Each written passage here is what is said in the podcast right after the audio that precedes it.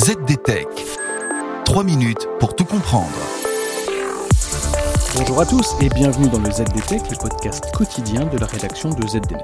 Je m'appelle Guillaume Sariès et aujourd'hui je vous explique qui des logiciels open source ou des logiciels propriétaires sont les mieux sécurisés.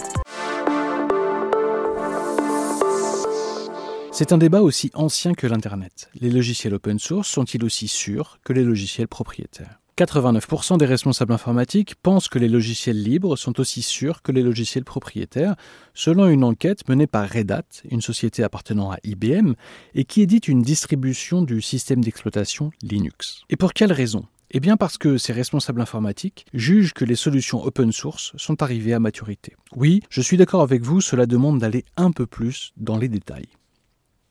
Selon les partisans des logiciels open source, ces logiciels sont plus sécurisés que les logiciels propriétaires car un plus grand nombre de personnes vérifient le code source. Un code source qui est disponible publiquement, de quoi entraîner des corrections plus rapides.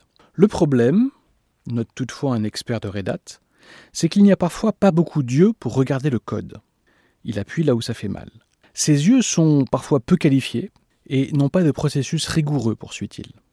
Reste que la possibilité d'auditer le code de ces logiciels est un argument de poids. A contrario, les logiciels propriétaires fonctionnent sur un modèle dit de sécurité par l'obscurité.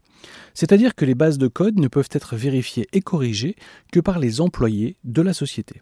Mais aujourd'hui, le débat porte davantage sur le financement des projets de logiciels libres. La question de leur sécurité est en jeu de manière cruciale. La découverte récente de la faille Log4Shell montre bien que l'utilisation des briques open source dans la chaîne d'approvisionnement de logiciels très utilisés pose, selon les autorités américaines, un problème de sécurité nationale. Aujourd'hui, les projets de logiciels open source ont besoin de plus de financement pour trouver et corriger les bugs.